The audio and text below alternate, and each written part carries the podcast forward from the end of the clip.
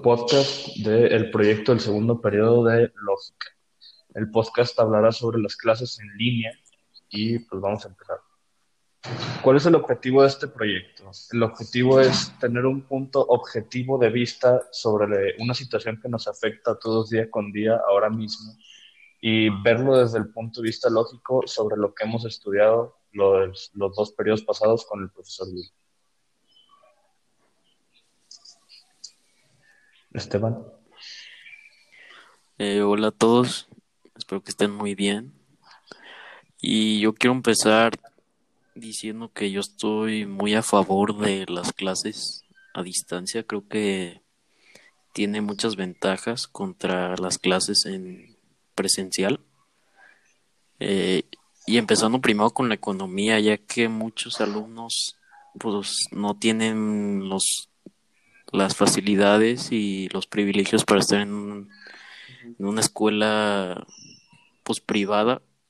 Y las clases en línea facilitan y ayudan a que tengan un buen estudio ya que es mucho más barato hacerlo en línea que en una clase que en una escuela presencial. Y sabemos que las escuelas públicas en México pues son bastantes malas tengo una, una idea bastante diferente. Yo siento que las clases en línea ayudan muy poco, ya que aprendes mucho menos. Este, y con lo que decías de la economía, estamos haciendo menos y nos están cobrando igual en las escuelas. Entonces, yo creo que no, no se aprende absolutamente nada, ya que no va a ser lo mismo presencial y en línea, ya que siempre puede haber malas conexiones a internet, no enseñan lo mismo, este, y pues los alumnos no le prestan mucha atención a las clases, casi, casi. Bueno, eso ya depende de cada quien, ¿no? No, no, o sea, por ejemplo, tú. no, pero, o sea, en serio, lo que dijiste de la economía, pues te estamos pagando lo mismo para hacer menos y con muchas menos facilidades y sin estar. Digo, es, porque en otras escuelas sí están haciendo descuentos. Como, sí. Digo, y especialmente porque, ah, por ejemplo, algunas escuelas te piden que mandes lo que tu familia está generando de dinero para saber si en realidad necesitas el descuento o no. O sea, te, piden un estado como de cuenta de lo que generas para así saber si, si se puede o no. Sí, Pero aquí en el liceo, ¿no? No, no. En, el liceo no. En el liceo no. Ah, Creo yo que sus dos puntos de vista, la verdad, a mí me parece que se complementan, porque por una parte lo que dice Esteban eh, tiene razón, podría ser, eh, ¿cómo decirlo? Podría ayudar por los recursos electrónicos que tenemos, por ejemplo, en las clases, la parte de presentar pantalla, que puede ser investigación junto con los alumnos. Mientras están viendo, eso lo puede hacer una clase más completa pero por otra parte coincido con, con el punto de Diego por lo mismo de, del aprendizaje. ¿no? Y sí depende mucho del alumno, pero es más complicado entender las cosas desde casa.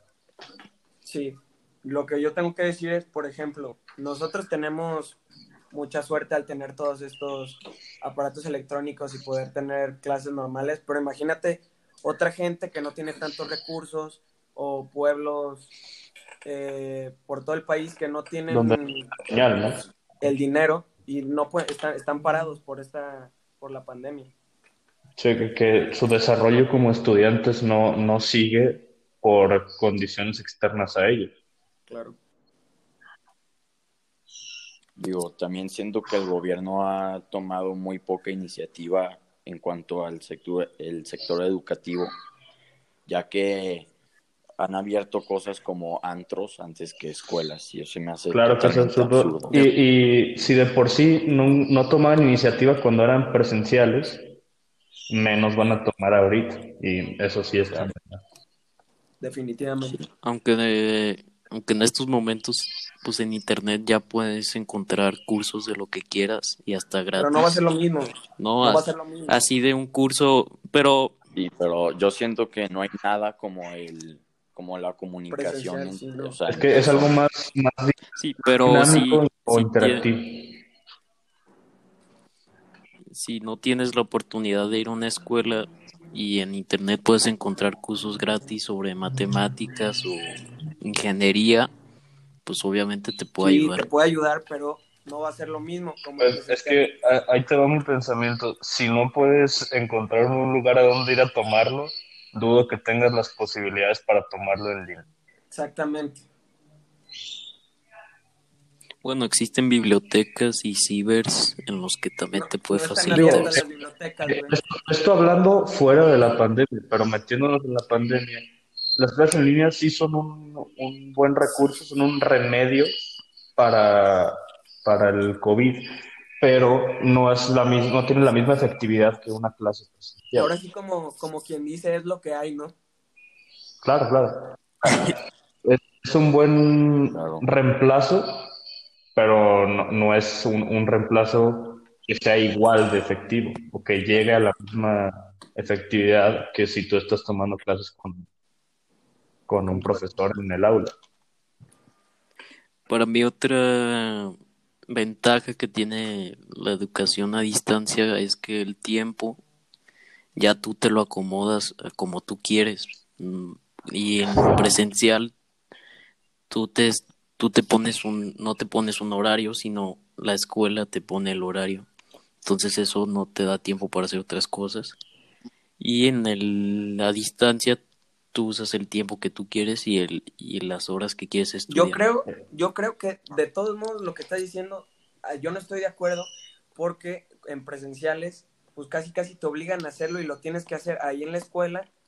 Y aquí en, en, en nuestra casa, pues nos podemos distraer muy fácil, podemos hacer otras cosas, no le ponemos tiempo, no le ponemos atención ni tiempo a las tareas ni a los trabajos. Y en presencial sí porque ahí te obligan y lo tienes que hacer. En presencial también ya depende de uno. los, dos, los dos puntos son, son buenos. No, y también online. Pero siento que, o sea, lo que Esteban está diciendo no defiende las clases en línea, pero sí es un buen punto la parte del orden, ¿no?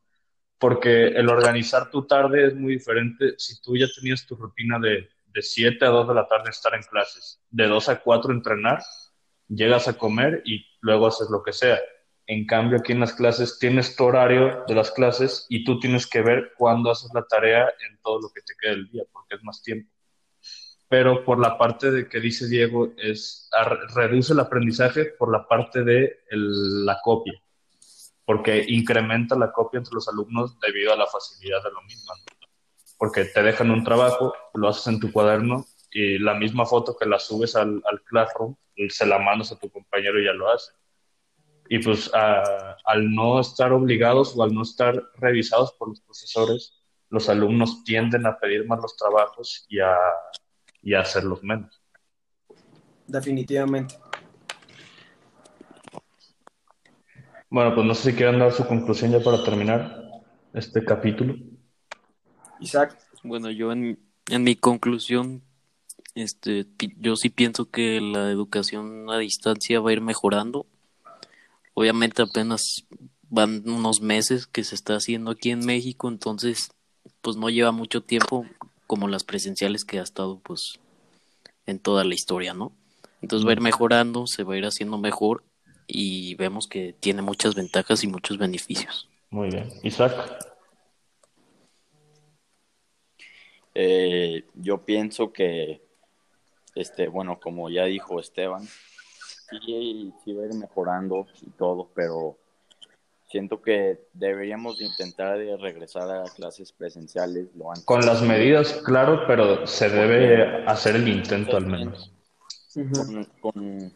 sí, sí, sí, claro, o sea, no sé, separarnos en grupos, tomando medidas. Siento que todo saldría muy bien si lo intentáramos pero sí, este, no diría que estoy 100% satisfecho con las clases online, pero como dijo Galvez, es lo que hay. que acostumbrarse, ¿no?